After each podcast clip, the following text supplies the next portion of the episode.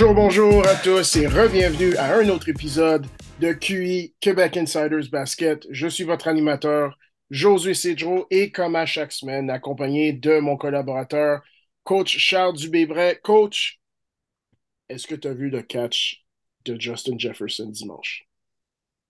J'ai vu le catch de Justin Jefferson, j'ai vu les débats aussi sur les réseaux sociaux entre celui-là, celui de David Tyree avec le casque, celui d'Odell Beckham. Euh, mais quelle fin de match, honnêtement.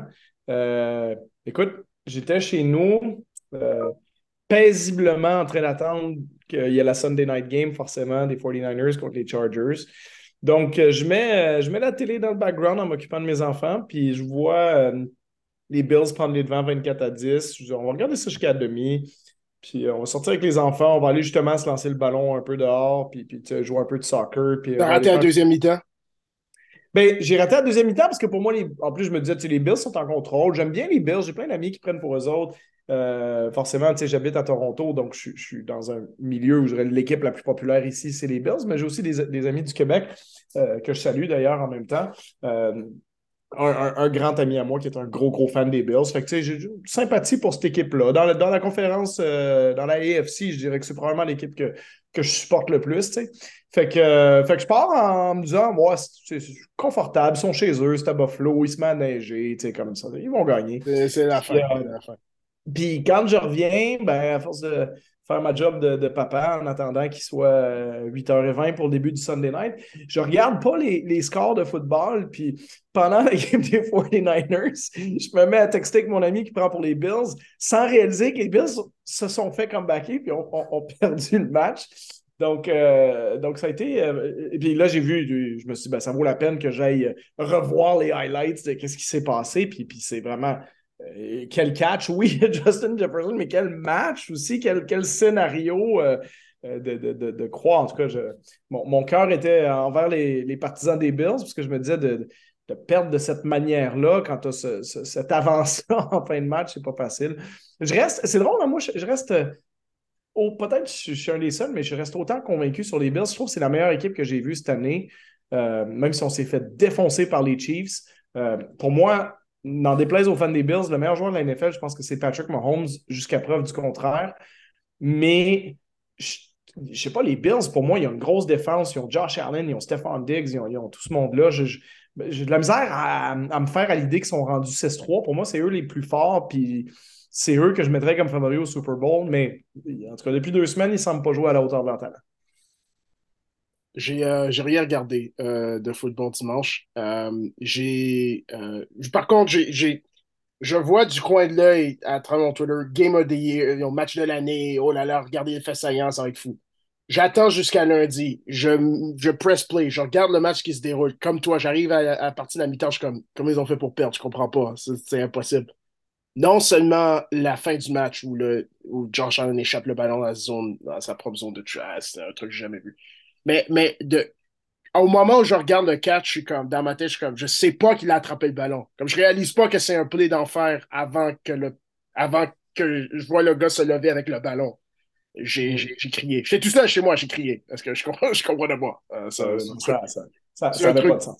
C'est un truc je tiens à dire que, parce que c'est vrai qu'on parle beaucoup de football sur ce podcast-là, mais c'est la saison aussi, c'est, puis on est tous les deux des fans euh, euh, assez, assez euh, invétérés de la NFL, mais, mais je pense quand même qu'il y a des chances que la semaine prochaine, on peut faire une petite pause parce que ça va être le début de la Coupe du Monde de soccer.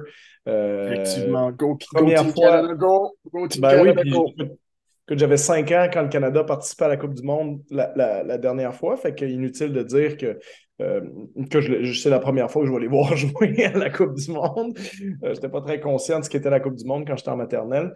Puis euh, j'ai tellement supporté la France en ayant habité là-bas. Ma femme est française, mes enfants ont la double nationalité, tu sais. Puis euh, j'ai supporté ma, nation de football que j'ai beaucoup supporté dans les dernières Coupes du Monde, c'est la France. J'ai de la sympathie pour euh, les équipes qui sont agréables à regarder, le Brésil, l'Argentine, ces équipes-là. Mais c'est un, espèce de, de, dilemme en dedans de moi de savoir si jamais le Canada jouait contre la France, c'est pas parti pour arriver. Mais si c'était le cas, je serais, je serais pour qui? Est-ce que mon allégeance, c'est pour ma nationalité ou pour l'équipe que j'ai supportée? Parce que, je veux dire, je vais supporter le Canada à 200% mais je veux dire, je peux pas te nommer tous les joueurs de l'équipe comme je pourrais le faire avec l'équipe de France, parce que je suis un, bon fan de soccer aussi, puis je suis ça d'assez près. Fait que, mais je pense que la semaine prochaine, on va shifter la NFL comme, comme introduction.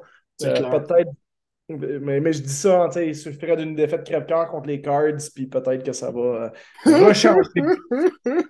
rechanger, notre mentalité. Mais je pense qu'en bout de ligne, on va s'en tenir à nos moutons puis parler de basketball. C'est toujours pour ça qu'on fait un podcast. Commençons et sautons dans le feu de l'action tout de suite avec nos, comme à chaque semaine, nos manchettes et, euh, et les euh, nouvelles d'actualité. On va commencer avec quelques nouvelles au niveau de santé et blessures de joueurs clés.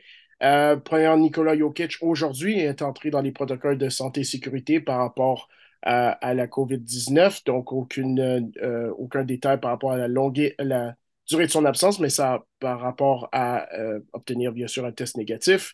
Desmond Bain des Grizzlies de Memphis a une entorse au gros orteil droit, mais de grade 2.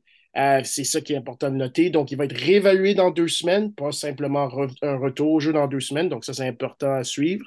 Et euh, finalement, Precious Achua des Raptors de Toronto a, subi une déchirure partielle euh, des ligaments de la cheville droite et sera absent de façon euh, indéterminée. ça, c'est important pour les Raptors parce qu'une équipe qui mise beaucoup sur leur profondeur et surtout sur une profondeur qui est un peu plus mince au niveau de leur big, et de leurs joueurs de centre ou de leurs alliés de puissance, ben, c'est une, une absence qui va faire mal. Oui, effectivement.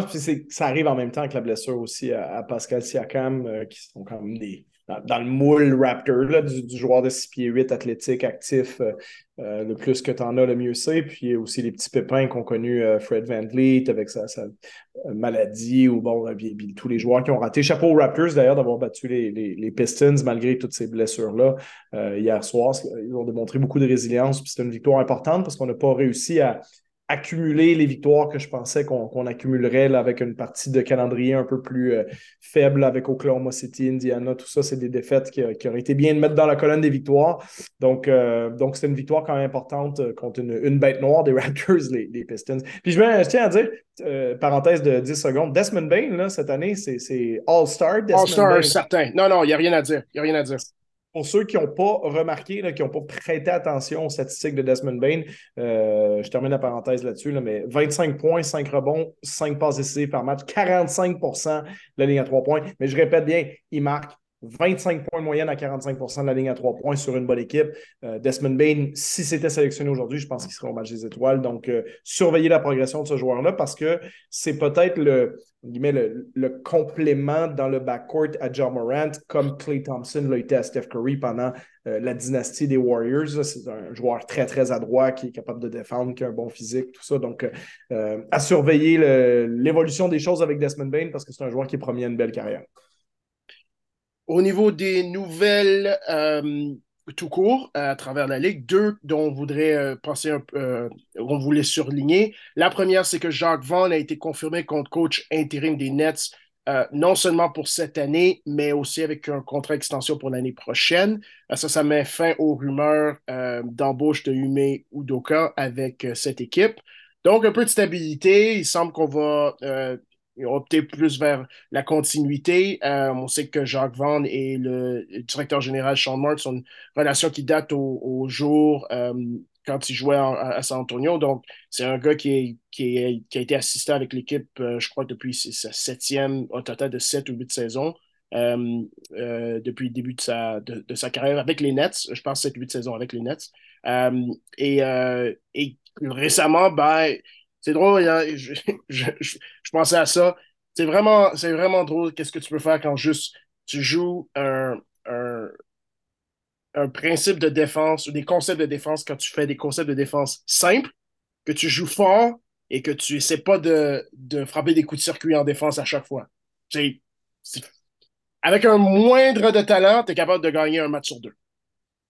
Oui, puis bon, je pense que les Nets se sont un peu stabilisés aussi depuis toute, toute cette histoire-là avec le, le, congédiement de Steve Nash et puis les rumeurs Udoka, et puis la situation de Kyrie Irving, au final, on, a tendance à oublier que c'est une équipe qui a, beaucoup de talent. Hein, ils sont à maintenant 6 victoires, 8 défaites après avoir commencé l'année 1-5, ce qui veut dire qu'ils sont 5-3 donc, 62-63% de victoire à leurs huit derniers matchs depuis deux semaines. Donc, les choses se sont replacées là-bas. Puis, pas avec euh, des choses très scientifiques, comme tu dis, avec un basket simple, avec de l'effort, avec un Kevin Durant qui joue à un niveau euh, exceptionnel encore cette année à, 34 ans, 30,6 points de moyenne depuis le début de la saison, euh, n'a pas de signe de, de ralentissement, 52% du terrain.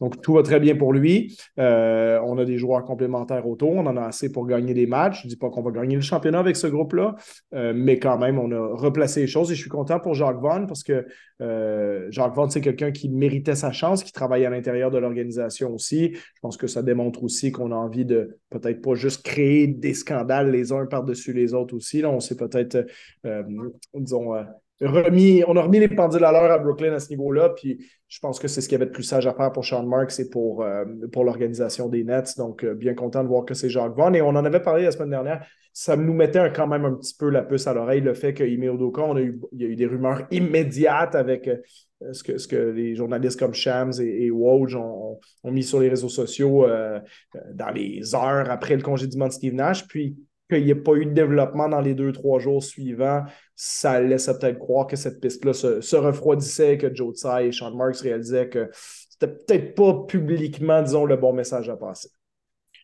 Deuxième nouvelle, Jacques, Jacques, pardon, euh, James Wiseman euh, a signé à la GD après des difficultés individuelles et difficultés d'équipe. On en parlait, dans je pense qu'il y a deux épisodes passés, un petit peu la semaine passée. Euh, les Warriors qui essaient de, de jouer sur cette ligne fine où on essaie de gagner, mais en même temps, on veut, on veut entraîner et faire une transition vers la nouvelle vague des jeunes dans la culture de la gagne et de un peu passer le flambeau.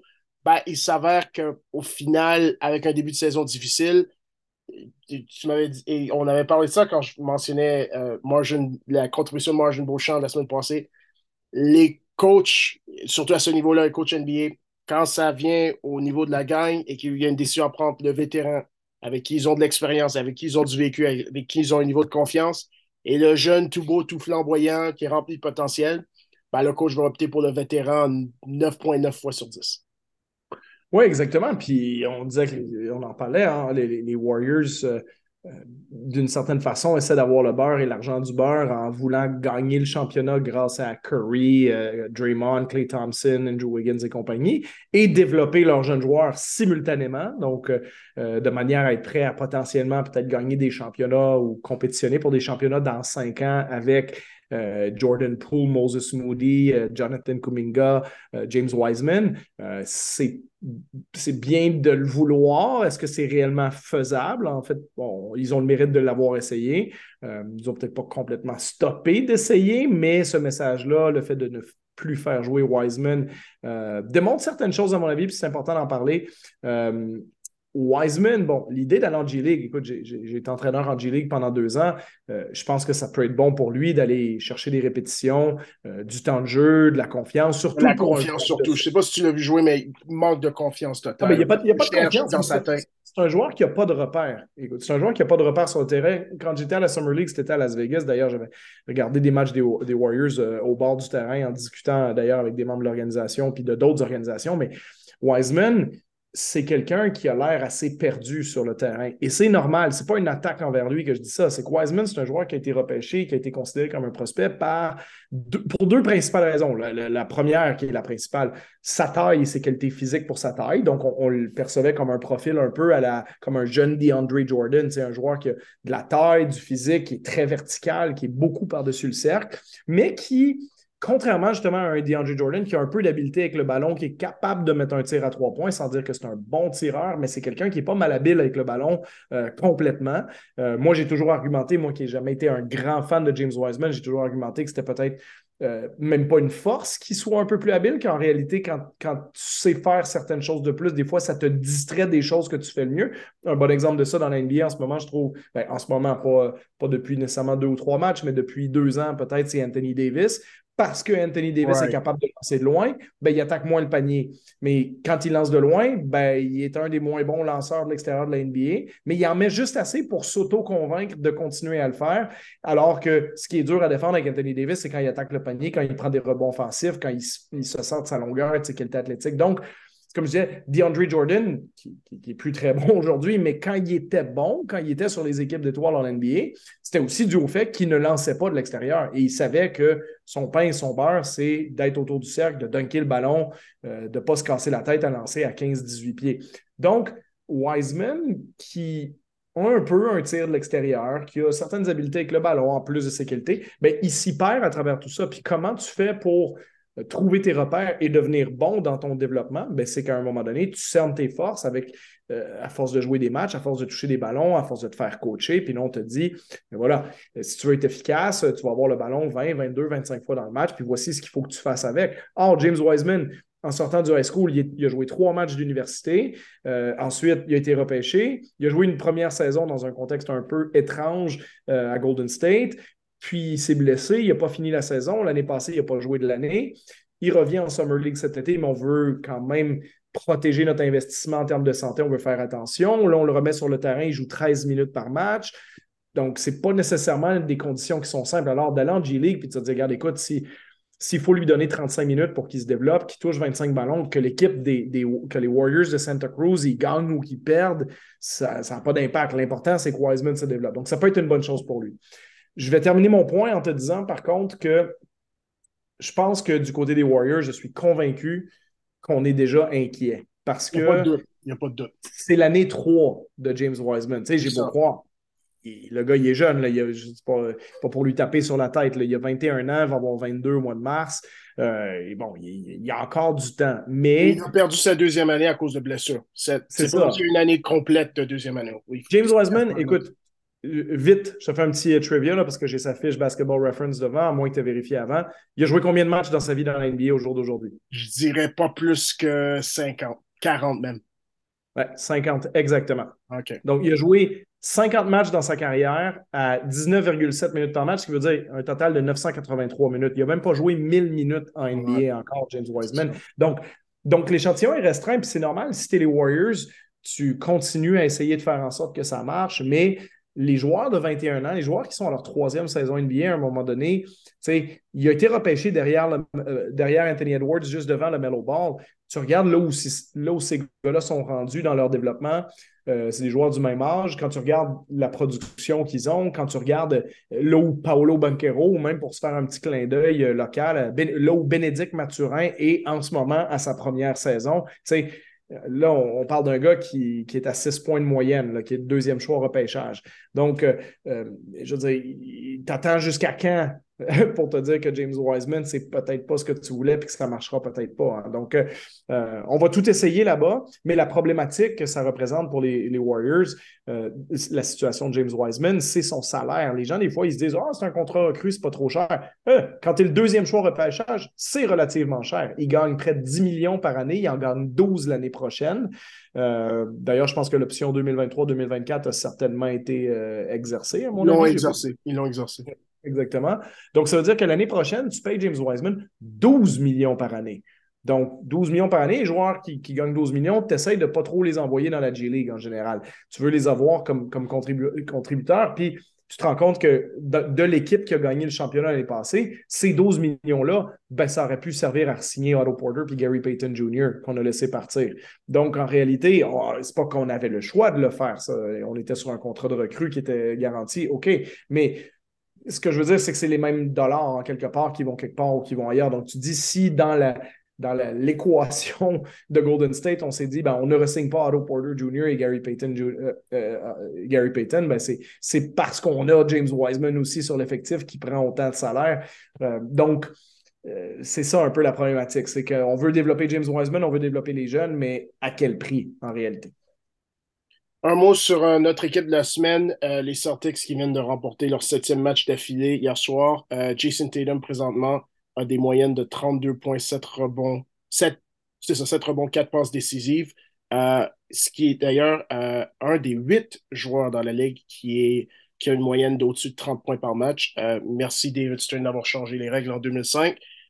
l'évolution du, l'évolution du sport est oui, pour certains, c'est pas de la meilleure optimalité, mais pour moi, c'est mieux qu'au début des années 2000 où il y avait. je vais t'interrompre deux secondes là-dessus, par exemple. Euh, les gens, et particulièrement les anciens, sont vite à dire Ah, dans notre temps, où les règles ont changé, etc. Bon, les règles ont changé, mais dans le temps, il y avait aussi la règle du illegal defense qui faisait en sorte que tu n'avais pas le droit de jouer de la zone, euh, alors qu'aujourd'hui, tu peux en jouer. Je comprends que le handshake est moins solide aujourd'hui, mais d'attribuer ça qu'au changement de règlement. Il y a une chose qui s'est vraiment développée depuis 15 à 20 ans, c'est le player development. C'est le fait que les joueurs sont beaucoup, beaucoup, beaucoup plus habiles maintenant qu'il l'était il y a 20 ou 30 ans. Euh, des joueurs malhabiles dans l'NBA, il n'y en a plus. Avant, tu pouvais être grand et malhabile et être un joueur NBA. Aujourd'hui, les joueurs de centre sont presque tous capables de lancer à trois points. Même les gros costauds qui pèsent 280 livres comme Yusuf Nurkic puis Nikola Jokic, ça lance à trois points. On parlait de James Wiseman, qui, même un gars comme lui, ça peut, ça peut lancer des trois points. Euh, donc, pour moi, il y a aussi un énorme développement des habiletés basket des joueurs qui fait que c'est de plus en plus difficile de défendre des joueurs qui sont habiles jusqu'à 25-27 pieds du panier, alors qu'à l'époque, la moitié des joueurs sur le terrain étaient absolument pas dangereux en dehors de 16 pieds. Donc, il y a un changement de règle, oui, je te le concède, mais je pense quand même que euh, ce qui fait qu'il y a un gros développement de l'attaque, c'est aussi qu'on a développé les habiletés et d'un deuxième point, qu'on a compris la valeur des tirs extérieurs et de l'espacement que ça entraîne. Donc, c'est beaucoup plus complexe jouer en défense en 2022 euh, que contre les, John Concac, Matt Geiger et Blair Rasmussen de ce monde qu'il y avait dans les années 90. Euh, c'est clair, ce n'en est pas juste à ça, mais pour moi, c'est le point d'origine. Le point d'origine, c'est que se rendre au panier, tu ne payes pas le même prix que tu payais au début des années 2000 en termes de faute physique, faute technique, et aussi de pair avec euh, change, ben, meilleure éducation de la valeur du lancer à trois points, meilleur C'est plus ça, parce que, parce que regarde, moi, j'ai re-regardé des matchs des années 90 pour, pour le plaisir, puis il y a des moments où tu regardes Michael Jordan qui a la balle, puis tu fais pause, puis les quatre autres joueurs des Bulls, à un moment, il y, a Pippen qui coupe, puis il y a Longley, puis pendant que Rodman, il veut prendre sa place au rebond, puis Harper qui se prépare à faire un écran. Bref, les quatre autres joueurs ont un pied dans la raquette, dans, dans, la, peinture, excusez-moi, si on française la raquette dans la tête, mais dans, dans la clé.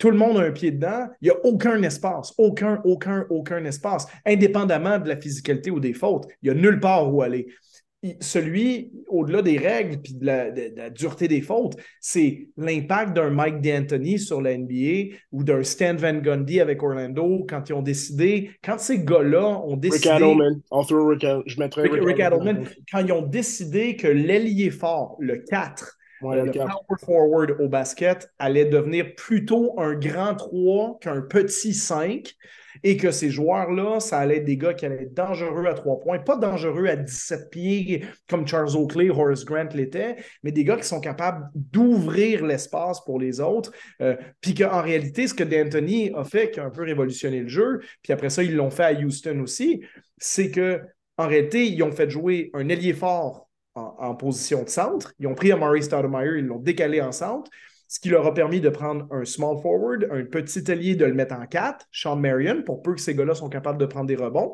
Et ça leur a donné instantanément un énorme avantage de vitesse et d'espacement sur le reste de la NBA avec le succès qu'on connaît. Puis les mathématiques, l'avancement des analytiques a démontré que ben oui, c'est beaucoup plus efficace offensivement de jouer au basket comme ça. Donc, si tu es prête à ce que peut-être là où tu souffrirais défensivement, que ce soit le rebond, la protection du panier, parce que tu es un peu plus petit, un peu moins costaud, certes, mais que l'échange attaque-défense soit positif en ta faveur quand tu priorises les joueurs qui sont habiles et rapides plutôt que les grands joueurs de 7 pieds 275 livres qui ne sont pas dangereux offensivement.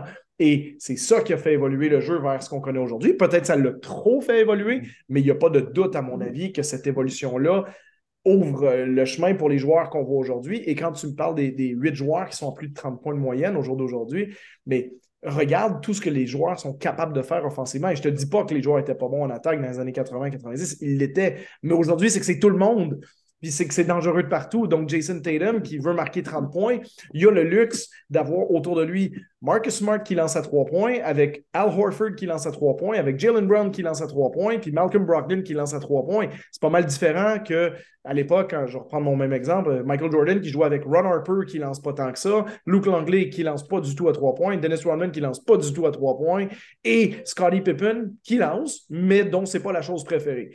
Donc, je trouve que ça, a beaucoup changé en termes d'espacement, puis ça ouvre le chemin pour les stars pour euh, exprimer leur palette offensive beaucoup plus qu'avant.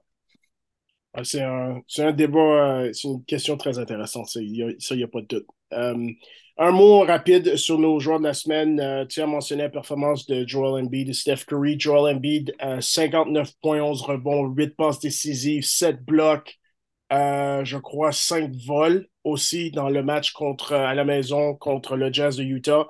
24 lancers, 24, 24 lancers francs essayés, 20 lancers francs mis. Euh, bah, les chiffres parlent d'eux-mêmes. Il n'y a pas. juste des. si tu mettais ça sur un texte, c'est juste euh, les emojis feu, feu, feu partout. Oui, ma question vers. Euh, ben, déjà, performance sensationnelle, hein, bien entendu, de Embiid. Ça va être intriguant là, parce que comme les Sixers se sont un peu replacés là, en termes de, de victoire-défaite. Une autre équipe qui s'est replacée récemment, oui. Un peu, à, regrimper. Ils sont maintenant rendus à 500, sont, sont en train de talonner les Raptors pour peut-être se, sortir de la zone play-in, même si bien entendu on est très tôt dans l'année. Euh, ma question vers toi, Joel Embiid, euh, qui a fait cette ligne de stats-là, donc 59, euh, combien de rebonds tu disais? 12, 11. 11. 59, 11, 8, 7. À quel niveau il faudrait que tu joues pour finir avec 59, 11, 8, 7? Donc, est-ce que c'est contre des U 12, U11, U10, toi qui es un scout là, puis qui vois les jeunes joueurs de basket. Donc, à quel niveau tu es confiant? À quel niveau tu es confiant que si je te fais jouer 40 minutes dans un match, tu peux finir le match avec la ligne de Joel Embiid? Moi, aujourd'hui? Ouais. Oh! oh boy, oh boy. 59, 11, OK, ben, pour des blocs, il faut que les jeunes soient petits. 12, et même, même, même à 12 ans, il y en a qui, sont, qui commencent à être de plus en plus gros ces temps-ci. Pas dire 10, plus 10. Tu bloques-tu? C'est ça, j'allais dire, tu bloques-tu 7 shots dans une game contre des U12? Pas sûr. Pas 40 minutes, pas sûr. 7, 7 c'est beaucoup, man. 7, c'est beaucoup. 7, c'est beaucoup. U10, probablement. 7, je peux prendre les 7 blocs. C'est pas les points le problème, c'est les blocs. Les blocs, j'ai. Surtout, surtout à 12 ans, là, quand t'es en, début de puberté, tu sautes un peu plus haut. Ah, pas sûr, pas sûr. On va dire U10. On va dire U10. Toi, ce sera à quel niveau?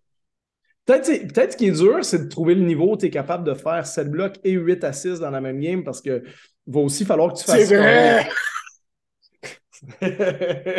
c'est pas évident. C'est pas, pas évident. Et on va dire U12, parce que mes U10, je sais pas s'il peut mettre dans. À quel point est-ce que le ballon peut rentrer dedans? On va dire U12. Mais bref, chapeau, chapeau à Joel Embiid. Mais moi, ça m'intrigue à Philadelphie parce que lui qui avait mal commencé la saison, qui n'avait pas l'air en forme sur les 3-4 premiers matchs, alors que Harden était tout feu tout flamme, mais les Sixers perdaient, ça semblait pas bien aller. Ensuite, Embiid a raté quelques matchs. Ils ont gagné juste avec Harden. Et après, Harden s'est blessé. Et là, on gagne avec juste Embiid. Donc, paradoxalement, quand il en manque un des deux, on gagne. Quand les deux jouent ensemble, on perd. Euh, donc, j'ai hâte de voir comment on va être capable de mettre les morceaux ensemble. Mais euh, ce qui passe un peu sous silence en ce moment, ben, pas complètement, mais c'est important d'en parler, c'est que Tyrese Maxey est rendu un joueur à 22-23 points de moyenne aussi là-bas. Euh, c'est plus, plus Tyrese Maxey à 17-18. C'est Tyrese Maxey qui va plus souvent marquer 25 que 15, mettons. Donc, intriguant de voir la suite des choses parce que cette équipe-là, elle n'a absolument pas démontré qu'elle peut faire fonctionner tous les morceaux ensemble, mais elle a un paquet de beaux morceaux. Et si les morceaux se mettent ensemble, c'est une équipe qui va être, euh, qui va être à surveiller. Je ne veux pas causer du grabuge, mais euh, James Harden revenant de blessure, tu es sûr qu'il va être euh, en bonne condition physique? mettons que probablement que non. ça veut dire, bon, il s'est blessé le 6 novembre, ça nous amène au 6 décembre. C'est un mois d'absence. Ça nous amène au 6 décembre, peut-être un autre mois pour se remettre en santé rendu au 6 janvier. Bref, euh, il y a longtemps à attendre avant de savoir de quoi les Sixers ont l'air. Euh, puis euh, un mot sur Steph Curry, 47, 47 points dans une victoire contre les Cavs qui, bon, mentionnait leur, bon début de saison. récemment, un petit peu plus de difficultés avec trois, je pense, quatre défaites consécutives, mais dans le match contre les Warriors, je pense que c'était vendredi soir, extrêmement compétitif. Un, un, match que les deux, les deux équipes avaient besoin de gagner, puis ben, le meilleur shooter de l'histoire de, de, de, la Ligue. Euh, on a mis, on a mis plusieurs. quel, quel joueur? Et pour les gens qui ont peut-être moins regardé les Warriors dans ce début de saison-là, Curry, il joue en ce moment discutablement le meilleur basket de sa carrière. C'est dur de, de, dire que c'est pas l'année 2015-2016 où il a été juste stratosphérique. Puis ont, non, c'est paradoxalement, c'est l'année où ils n'ont pas gagné. Euh, dans les, les, les, années du milieu, euh, c'est l'année où LeBron lui, gagne le, septième match. Mais euh, tu peux argumenter que ce que Curry fait sur les 13 premiers matchs de la saison, c'est aussi bon que n'importe quoi. Écoute, il est à 31 points et demi par match avec 6,6 euh, rebonds, ce qui est le plus haut de sa carrière par, euh, par plus d'un rebond, 6,4 euh, passes décisives la stats la plus frappante dans son cas pour les, les férus de, statistiques avancées, son true shooting percentage, qu'on décrira un peu plus tard, euh, et l'utilité de cette stat-là et comment on la calcule. Euh, il est à 69% depuis le début de la saison.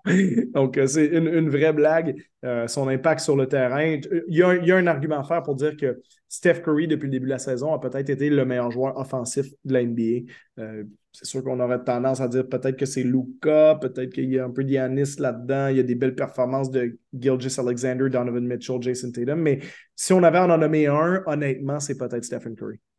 Ben, ben, à l'allure que peut-être dans deux autres matchs, on va mentionner Joel Embiid là-dedans parce que oui, il, est en train de remonter. Il vient de se remettre, euh, sur, sur les rails euh, assez rapidement, disons. Ouais. Aujourd'hui, dans le, notre euh, comme on dit en, bon franglais, dans la viande du sujet, on va parler de deux choses. On va faire un état des forces dans la conférence de l'Ouest et on va avoir une petite discussion d'introduction pour nos auditeurs par rapport à ce qu'on pense des, de des analytiques euh, dans, le, dans le basket. Les chiffres importants, qu'est-ce que euh, qu'est-ce qu'on doit retenir, quels sont les, les, euh, les chiffres qui nous aident à digérer de l'information, qu'est-ce qu'on qu'est-ce qu'on fait de toute cette information? Euh, et, donc, euh, ce sera les, nos, deux gros sujets euh, aujourd'hui. Alors, commençons avec l'état des forces dans la conférence de l'Ouest. Encore une fois, cette semaine, le Jazz et les Blazers en tête de la conférence le 15 novembre. Moi, j'aurais pas parié là-dessus, donc j'aurais pas fait beaucoup d'argent. Qu'est-ce que tu retiens? Ben, ben, je veux dire, le Jazz, on en a parlé beaucoup la semaine passée. Fait si on, on s'attardait un peu sur les Blazers, qu'est-ce que tu retiens de leur début de saison jusqu'à maintenant? Euh, plusieurs choses. Ben, déjà, content de revoir un, Damien Lillard à bon niveau. Euh, l'année dernière, a raté une grosse partie de la saison avec une blessure, mais même avant sa blessure, c'était euh, vraiment une, une, pâle version de lui-même, était clairement gêné par sa blessure aux abdominaux qui l'empêchait de, bien lancer. Donc, c'était le, moins bon Damien Lillard qu'on avait vu depuis longtemps. C'est sûr que Lillard bon, a joué 8 des 13 matchs des Blazers depuis le début de l'année, mais de, le revoir à être un joueur à près de 30 points de moyenne comme il a déjà été, là, il est à 28,6 en ce moment, euh, de le voir lancer 40% de la ligne à 3 points sur une dizaine de tentatives par match, ce qui est ce à quoi on est habitué de sa part. Donc, euh, ça déjà, c'est une très bonne nouvelle parce que je ne pense pas qu'il reste énormément de bonnes saisons à Damien Lillard. Euh, c'est quand même un joueur qui a 32 ans. On a misé, on lui a donné une extension de contrat. Euh, on mise sur lui. Euh, bon, je ne sais pas si c'est la chose la plus sage à faire pour les Blazers. Je ne sais pas si on a vraiment le choix, par contre, de faire ça plutôt que de, reconstruire l'équipe. Mais c'est sympathique pour lui parce que c'est un joueur qui a démontré beaucoup de loyauté envers cette franchise-là, qui, qui, a établi la culture. écoute, le seul autre joueur qui peut être mentionné avec lui, c'est Clyde Drexler, mais euh, il va probablement prendre sa retraite comme le plus grand Trailblazer de tous les temps. La seule chose, c'est que Drexler a, atteint la finale de la NBA deux fois avec des équipes plus fortes aussi euh, que, ce que, que, Lillard a eu. Mais il reste que, je pense que Lillard, euh, je ne vais pas regarder les chiffres, mais risque de prendre sa retraite comme potentiellement le meilleur marqueur de cette équipe-là s'il joue encore 3-4 saisons là-bas. Donc, euh, Damien Lillard, content pour lui euh, avec son, son, commitment en bon français pour, euh, pour l'équipe des Blazers, qui puisse avoir aussi un, partenaire, Anthony Simons, qui n'est pas sans rappeler CJ McCollum, pas nécessairement dans le, la façon dont il joue, mais en termes d'un joueur qui joue shooting guard, donc arrière, pas très bon défensivement, mais avec beaucoup de talent en attaque, qui peut marquer. Oui, même gabarit qui peut lancer à trois points.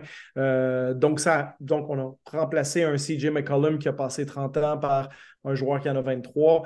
Euh, on a fait un bon travail là, mais le, gros move des Blazers, si on veut, c'est d'être allé chercher Jeremy Grant cet été parce que Jeremy Grant joue le meilleur basket de sa carrière en ce moment, 21 points par match, 46% de la ligne à trois points. Ça ne va certainement pas se maintenir sur une saison complète, mais on a un excellent Jeremy Grant.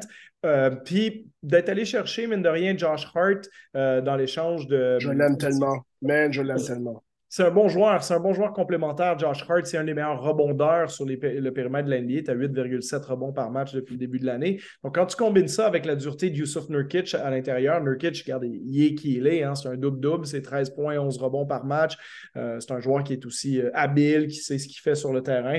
Donc, au final, quand tu mets Lillard, Simons avec euh, Josh Hart, Jeremy Grant, Yusuf Nurkic, ben, tu te rends compte que c'est un 5 de départ très correct qu'on a peut-être un peu sous-estimé en même temps, je peux nous donner l'excuse aussi qu'on ne savait pas exactement à quelle version de Damien Lillard s'attendre. Euh, puis on ne sait pas non plus si ce qu'on voit en ce moment va perdurer. Je ne m'attends pas à voir euh, du, 9 victoires en 13 matchs régulièrement pour eux cette saison. Mais euh, clairement, une équipe compétente, peut-être plus compétente qu'on l'aurait cru quand la plupart des gens les voyaient comme 9e, 10e, 11e là, de la conférence de l'Ouest. L'autre chose à noter dans leur cas, euh, ils ont toujours, à travers les bonnes années de Damien Lillard, euh, ce qui a été leur, leur, tendon d'Achille, ça a été vraiment le, la défensive qui était toujours dans les deux ou trois moins bonnes de la NBA, vraiment une défense catastrophique. Et en ce moment, les Blazers sont septième de la ligue défensivement. Donc, donc, c'est une équipe qui, je pense, pourrait finir plus haut que ce qu'ils sont offensivement. Ils sont la 16e meilleure attaque au jour d'aujourd'hui. Donc, je ne serais pas surpris, moi, avec l'équipe qu'ils ont, avec un Damien Lillard qui est, en santé, que cette équipe-là soit dans le top 10, parce qu'en réalité, quand tu as Damien Lillard dans ton équipe, tu peux difficilement ne pas être dans le top 10. Mais ça a toujours été la problématique. Qui est-ce qu'ils sont capables d'arrêter de l'autre côté du terrain? Euh, ils n'ont jamais été capables de, le faire et ça les a empêchés de se rendre très loin, à l'exception d'une finale de conférence. Euh, mais si on est capable, euh, du côté de Chauncey Billups, de maintenir un niveau défensif comme ce qu'on a vu depuis le début de l'année, ben là, clairement, les Blazers sont meilleurs que la 10e, 11e place dans l'Ouest et là, peut-être peuvent euh, peut-être pas se qualifier dans le top 6, à mon avis. Je pense que c'est encore un peu prématuré puis un peu présomptueux de penser que ça va durer aussi longtemps, mais euh, au moins peut-être attaquer le play-in avec un avantage du terrain, ça commence peut-être à être envisageable, surtout si les choses ne se replacent pas du côté de Minnesota euh, ou de Los Angeles, que ce soit les Lakers ou, même les Clippers en fonction de leur performance. la petite chose que j'aimerais aussi souligner à, Portland, c'est qu'il euh, y a des joueurs un peu méconnus euh, qui font quand même un bon travail dans cette équipe-là. Euh, on avait parlé hein, dans, un des premiers épisodes du contrat de Nasir Little, que donc qu'on a rajouté à ce groupe-là. On a repêché Shaden Sharp, le Canadien, un joueur qui est extrêmement talentueux aussi. Donc, ces gars-là, ce pas des stars. Justice Winslow, qui avait un peu disparu dans la brume, euh, contribue des minutes intéressantes depuis le début de la saison. Donc, souvent, ben, les équipes qui surperforment un peu comme eux, comme le Jazz, on en parlait l'autre fois, c'est des joueurs qui donnent un plein effort, qui se donnent à la cause de l'équipe, qui sont des bons soldats, qui complémentent les joueurs qui sont supposés euh, avoir le gros du travail, comme Damien Lillard, comme Simons, comme Jeremy Grant. Et, en ce moment, je pense que cette, cette chimie-là est bien prise à Portland et ça explique le bon début de saison. Euh, un mot sur Shaden Sharp. Moi qui est dans le scouting, euh, sa progression est super intéressante. à 16 ans, il avait joué équipe Canada U16 dans la compétition continentale et déjà les qualités athlétiques et son gabarit étaient extrêmement attrayant. C'était une question d'est-ce qu'il est allait être capable de développer son dribble et développer sa combinaison de moves et d'être capable de, de tirer en, sortant de son dribble, d'attaquer le panier, à, à, de combiner sa, sa capacité de tirer et d'attirer le défenseur avec une capacité d'attaquer le panier avec un dribble de façon fluide, coordonnée et sur, avec, euh, avec balance. Et à chaque année, il s'est toujours amélioré un tout petit peu, un tout petit peu jusqu'à sa dernière année de high school. Bon, il y a eu une certaine polémique par rapport à sa carrière au collège, mais ça n'empêchait que, en termes de, si tu regardais dans les équipes dans la draft, dans le top 10, la meilleure situation pour lui était probablement les Blazers. De un, parce qu'ils avaient déjà un joueur franchise. De deux, à cause de l'emphase sur le développement euh, interne que depuis l'arrivée de Damien Lillard dans cette franchise, l'organisation a mis. Et de trois, parce qu'à sa, position, non seulement l'arrivée de Jeremy Grant, mais le fait qu'il y a aussi d'autres jeunes dans, dans sa tranche d'âge, il rentre dans un environnement où c'est pas juste des vétérans. Puis il arrive, puis c'est le, jeune qui essaie de voler une opposition. Puis il arrive pas dans un environnement où c'est juste des jeunes, où c'est une compétition de, course, une, comment on dit en, l'expression qui dit une course à rat, où c'est une compétition de, de survie, c'est kill or be killed. Euh, sinon, euh, sinon, ça marchera pas. Fait c'est très tôt et je ne vais pas proclamer son, un potentiel à être superstar, mais il n'y a pas de doute qu'en termes de transition, en termes d'opportunité pour lui, c'est probablement la meilleure situation qu'il pourrait avoir, dans, encore une fois, dans les équipes top 10 de, de la draft de l'année passée. Moi, ce qui me donnait confiance envers lui, tu sais, c'est quoi? C'est même pas lui-même. Un... Puis, puis, on pourra en rire hein, si jamais je me trompe, mais euh, j'ai énormément, énormément de respect pour, euh, pour euh, ben, un, ami, quelqu'un avec qui j'ai développé une relation quand j'étais coach en Europe, qui est Mike Schmitz, qui travaillait à ESPN, qui est pour moi le meilleur analyste euh, meilleur scout. Tu sais, Mike Schmitz a vraiment l'œil.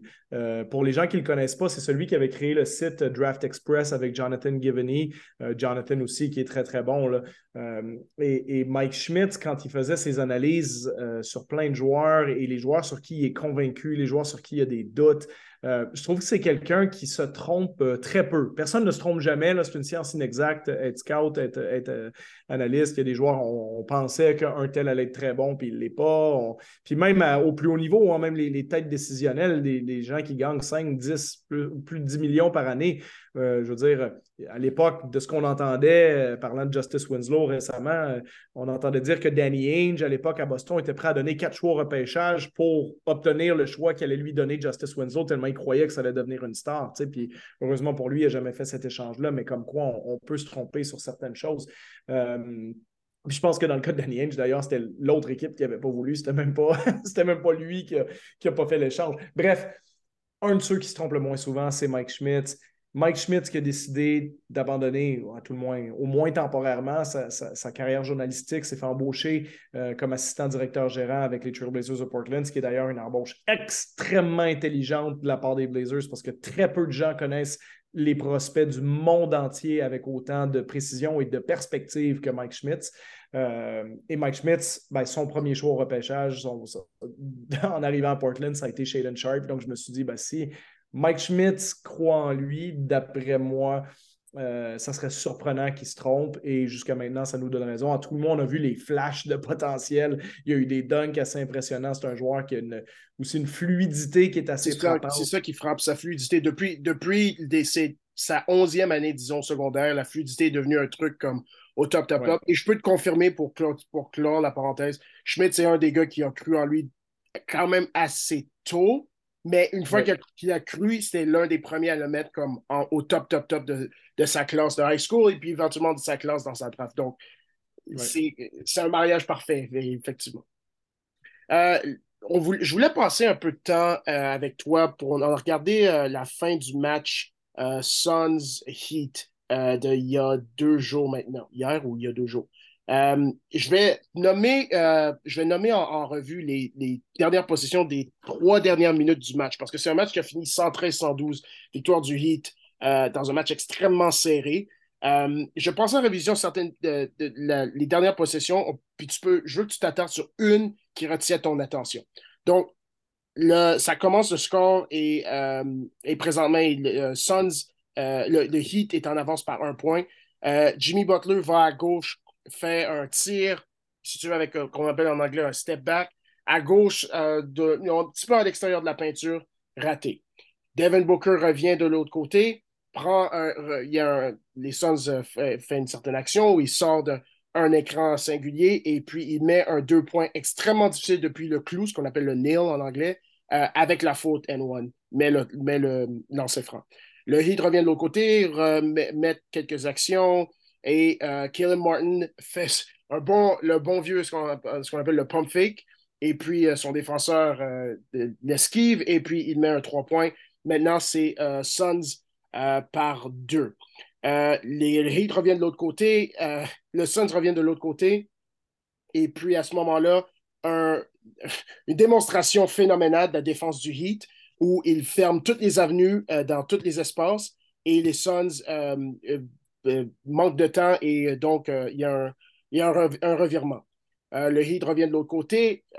Moi, je t'interromps là. Cette possession-là m'a frappé j'ai beaucoup aimé ce que Miami a fait parce que Miami, on sait, c'est une équipe qui, euh, qui, exagère beaucoup la présence, en anglais on dit dans les gaps, c'est-à-dire dans les, les, les, différents trous, les, espaces, de, les lignes d'attaque au panier, les lignes de drive. Donc, ils vont presque des fois même euh, à peine défendre homme à homme, c'est-à-dire même si c'est de la homme à homme, ça ressemble un peu à de la zone parce qu'il y a une présence de gap abusée, puis on, vit avec le fait que peut-être ça laissera des joueurs tout seuls sur des coupes au panier, etc. Mais on prend ce risque-là.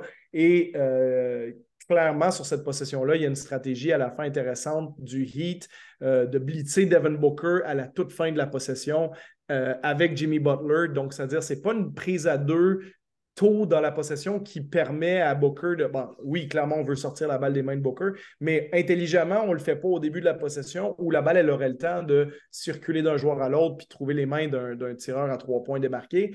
Donc, Booker s'attend à pouvoir faire euh, le move qu'il veut et créer son tir probablement à mi-distance pour terminer la possession. Et Butler part de sa position de gap pour prendre la balle à deux. Et là, Booker est un peu surpris de la situation, ce qui crée le revirement, mais j'ai trouvé la, stratégie de, prise à deux tardive euh, intelligente de la part de Miami parce qu'on a pris les risques en se disant Booker, même s'il fait la passe, il n'y a plus assez de temps pour que les Suns euh, prennent un tir confortable derrière cette situation-là. Après cette possession, le Heat euh, arrive de l'autre côté et commence une action avec, avec le ballon dans les mains de Jimmy Butler. Euh, il attaque le panier, fait une passe euh, de l'autre côté vers ce qu'on appelle l'angle de 45. Et euh, Kyle Lowry, qui, était très calme jusqu'à ce moment-là, met un trois points énorme pour donner l'avance au Heat. les Suns reviennent de, l'autre côté et encore une fois, il n'y a pas nécessairement une bonne fluidité dans leur mouvement d'attaque, mais le ballon revient dans les mains de Devin Booker. Il met un trois points avec, selon moi, ce qui était une faute. qui n'a pas été, qui été pas, pas été sifflé euh, et les Suns reprennent l'avance. Euh, je, te, contredis légèrement là-dessus. Je n'ai pas détesté le mouvement offensif que les Suns ont fait sur cette possession-là, par contre, parce qu'ils euh, ils sont allés chercher DeAndre Ayton. En fait, Booker a posé un écran pour libérer Ayton. on lui a donné la balle à peu près à 18 pieds du panier pour créer une espèce de, de, de, DHO, de, de, dribble handoff, donc de, main à main après le dribble pour euh, Cameron Payne et euh, au lieu d'être un, roulé au panier de DeAndre Ayton par la suite, c'était un écran pin down pour Booker qui ressortait. Donc, ça a fait main à main. Donc, différentes équipes l'appellent différemment. Nous, on appelait ça un clipper action. Mais euh, cette, situation-là où ton joueur, au lieu de rouler, va poser un écran, les Clippers, ça faisait beaucoup avec JJ Redick à l'époque. Et là, il va chercher Booker. Ça n'a pas été mal défendu par Miami, ce qui fait que le tir à trois points est quand même difficile mais la fluidité de l'action des Suns a mis Booker dans une situation dans laquelle il est quand même relativement confortable. Il est un des meilleurs de la NBA pour mettre ces lancers-là. Et, euh, j'ai trouvé ça intéressant. On en voit de plus en plus dans la NBA des actions comme ça. Les Warriors en font beaucoup. Euh, les actions un peu de style grenade. Ou, euh, les Celtics en font beaucoup. Les Celtics en font beaucoup aussi. Puis ça devient de, plus en populaire. C'est une espèce de, double curl qui mène à, une action où, le joueur intérieur est dans une bonne position pour passer la balle pour un tir à trois points ou pour une attaque du panier. Euh, donc les Suns ont utilisé à ce moment-là. Et il faudrait que je revoie l'action où Carl Lowry met le tir à trois points, mais ça ressemblait euh, à quelque chose un peu similaire aussi, si ma mémoire est bonne. Le Heat revient de l'autre côté et euh, après un tir manqué, Bam Adebayo est capable de mettre euh, de, remettre le ballon, d'aller au rebond offensif et de marquer deux points. Euh, Cameron Payne revient de l'autre côté et euh, après un, je ne sais pas si c'était une confusion, si c'était l'angle n'était pas nécessairement bien, bien défendu par la défense du Heat. il est capable d'aller presque jusqu'au dans la raquette. C'était plus un, ce qu'on appelle un floater, si on veut. Mm-hmm. Et il marque le Heat revient de l'autre côté, Bam peut se créer deux lancers francs met. Ça, c'est important à noter parce que ce c'était pas un sur deux, c'était les deux. Et finalement, la dernière position, pour moi, c'est ça qui, qui retient mon attention. C'est un peu cliché, mais à la fin de la journée, c'est ça qui décide le match. Euh, Cameron Payne, euh, belle action. Ça, c'était une belle action euh, des Suns où Cameron Payne est capable d'attaquer le panier, de se rendre. tout simplement, il rate un lancer à la raquette, un, un lancer à bout portant. les Suns sont capables de prendre le rebond offensif et Booker a le ballon à la ligne de trois points il crée son propre tir, il sera à la ligne de lancer franc un petit peu du côté droit, et Jimmy Butler qui, qui est capable de, faire son saut de, manière précise au bon moment et il a absolument 100% de la balle. Il bloque le tir de Booker, qui est capable de reprendre le ballon, retourner à la ligne de trois points et quand même avoir un assez bon lancer. Mais il n'y a pas d'autre, c'est beaucoup plus difficile que le lancer initial. Et à la fin, c'est une victoire du Heat qui s'est décidé euh, sur la dernière possession. Oui, un match assez, euh, assez enlevant. Puis c'est c'est le fun ben, de voir Jimmy Butler encore à ce niveau-là, de voir le Heat retrouver leurs moyens un peu aussi après un début de saison qui était euh, pour le moins inquiétant. Euh, parce qu'on sait que c'est une équipe qui a perdu. PJ Tucker, c'est une équipe qui est en même temps vieillissante un peu, qui n'a pas énormément de profondeur quand tu regardes leur effectif. Il n'y a, pas, a pas des tonnes de joueurs dans cette équipe-là que tu te dis Ah oui, ça c'est super. Bon, c'est sûr qu'un éventuel retour de Victor Oladipo à un bon niveau, ça peut peut-être rajouter un peu de profondeur, mais quand tu as trop besoin de te fier sur les, les Gabe Vincent, Max Struess, euh, Caleb Martin et compagnie de ce monde. Pas que c'est tous des mauvais joueurs, hein, c'est des joueurs corrects, que je viens de te nommer, mais là, on parle d'une équipe qui a fini premier de l'Est l'année passée puis qui aspire à, Jimmy Butler le dit lui-même à voix haute, euh, on veut gagner le championnat. Donc, euh, ben oui, OK. Est-ce que capable de traîner cette équipe-là ben, euh, mieux ou à, des meilleurs résultats que ce qu'on a vu en début de saison. Donc, euh, de les voir comme ça, puis les Suns aussi, on a médit pas mal sur, euh, sur leur cas à cause des, vibes un peu étranges qu'il y avait cet été au camp d'entraînement sur, eux, mais un bon début de saison pour les Suns. Puis ça a été une fin de match qui avait une, ambiance une ambiance très, très euh, de style séries éliminatoires. Je ne voulais pas faire de jeu de mots assez évident, de dire une ambiance très chaude parce qu'un match entre les Suns et le Heat, ça peut difficilement euh, être ah, Non, c'est bien. Non, c'est bien, c'est excellent. Non, c'est excellent. Je peux te le donner. Ça, c'est excellent. Ça, c'est excellent. C'est excellent. Euh, ben, c'est sujet. non, mais ce que, je voulais surligner, parce qu'on parle de la conférence de l'Ouest, les Suns qui jouaient ce match-là sans Chris Paul, euh, qui jouait sur, je pense, un deuxième en deux matchs, un deuxième en trois matchs dans une, euh, sur un match sur la route. Le, niveau de compétition est encore là. Fait que, on parlait des l'atmosphère nauséabonde. Est-ce que comment est-ce que comment est-ce qu'ils vont débuter la saison? Est-ce quel est le niveau de, chimie entre euh, staff, joueurs, tout le monde? Moi, je regarde ce match-là, moi, je vois pas une équipe qui, qui, a, qui, a, abandonné les joueurs qui, entre les joueurs entre eux qui sont abandonnés ou qui ont abandonné le staff des, des, coachs. Absolument pas. Euh, ça, ça, a vraiment sauté à, mon attention au-delà du, au du résultat.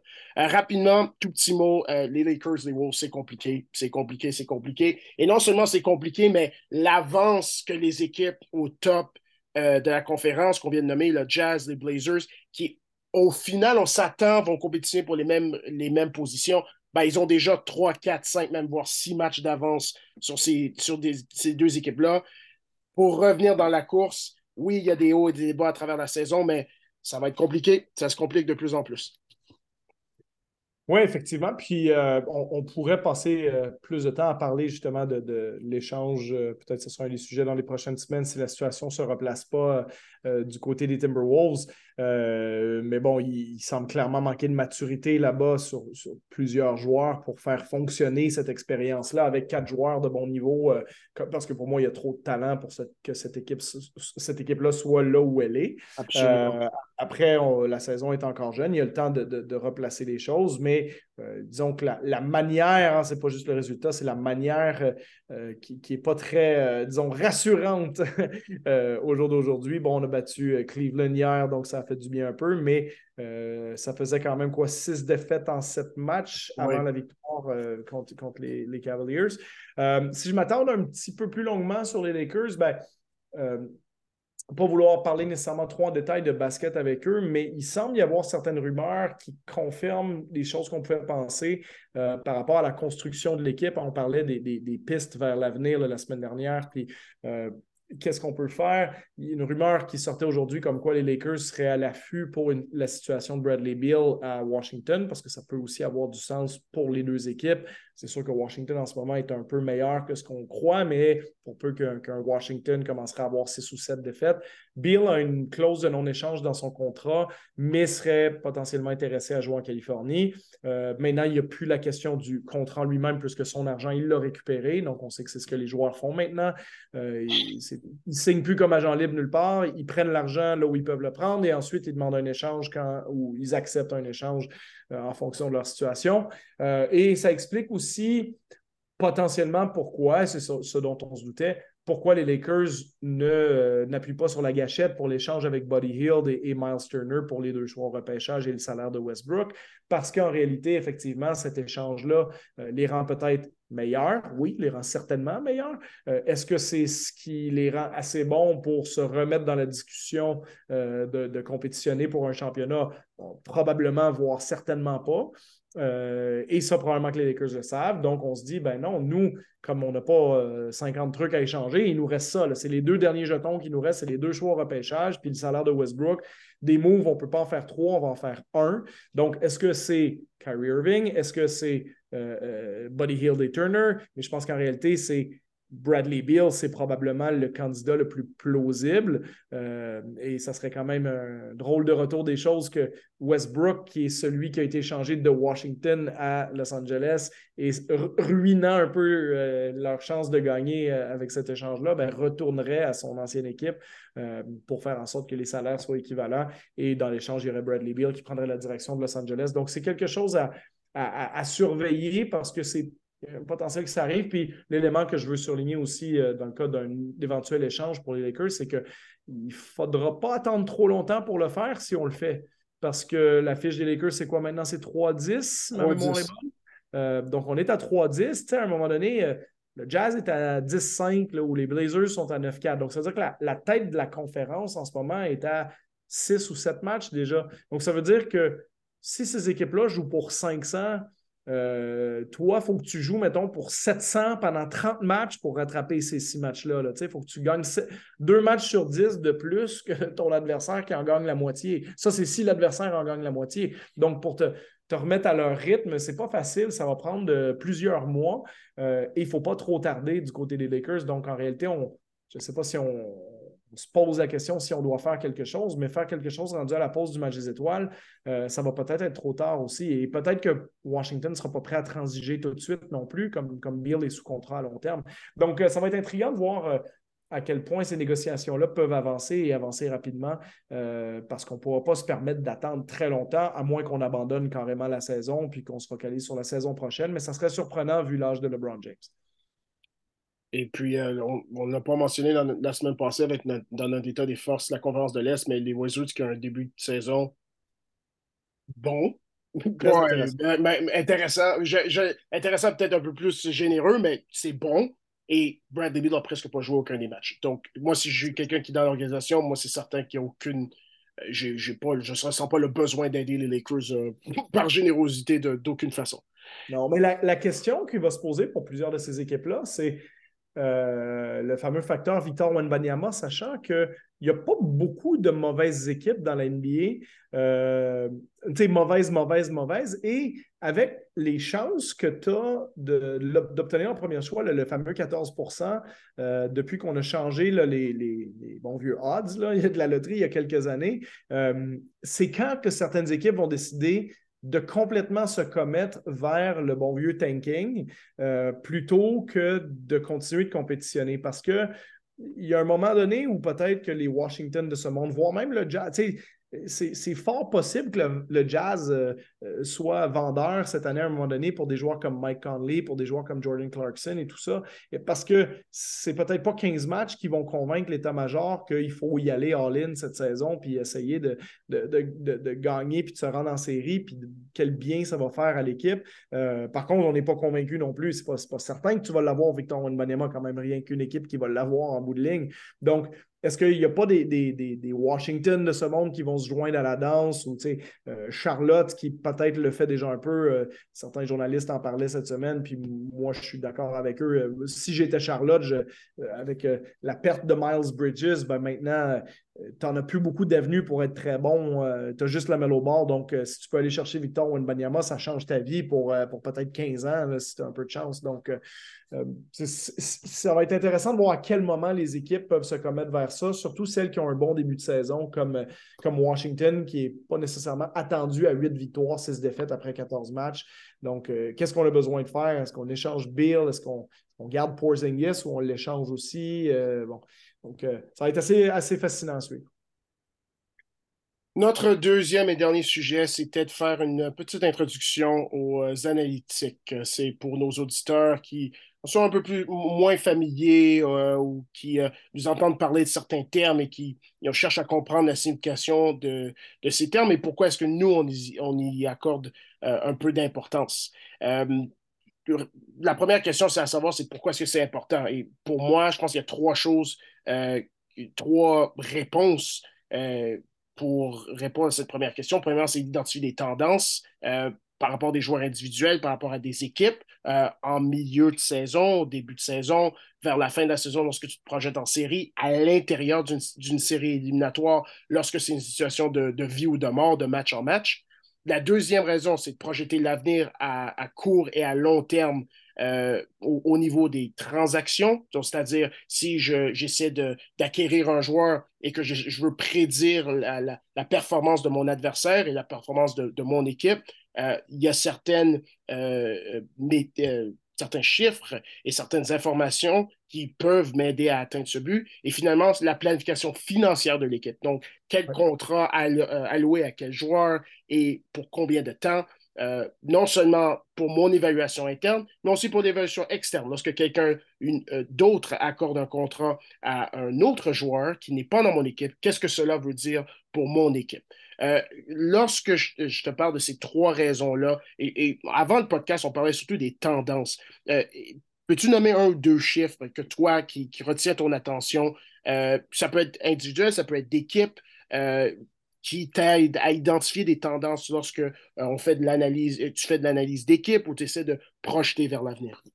Ben, il y, en a beaucoup, puis je pense que ce qui va être intéressant dans les prochains épisodes, c'est peut-être d'en aborder un par semaine ou de, d'expliquer pourquoi on aime tel chiffre plutôt qu'un autre, parce que je fais euh, une petite introduction en disant le, l'arrivée des statistiques avancées, des, fameuses analytiques, ça vient euh, simplement d'une évolution naturelle de notre façon d'observer le basket.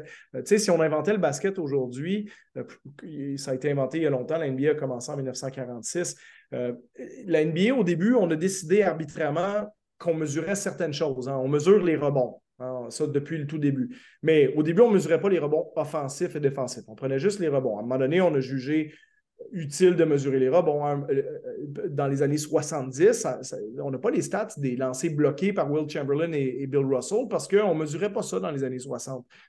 on n'a pas eu l'idée de mesurer ça dès le début. On n'a pas mesuré les pertes de balles au début. On, pas on ne mesure toujours pas, ben, à part les, ordinateurs qui le font maintenant, mais on a, on a, décidé de mesurer les passes décisives, mais on ne mesure pas les passes tout court. On ne mesure pas les dribbles. Euh, on mesure les tirs ratés depuis le début de la NBA, par contre. Mais on ne mesure pas les, les passes ratées ou les, les, les passes qui ont mené à des tirs ratés.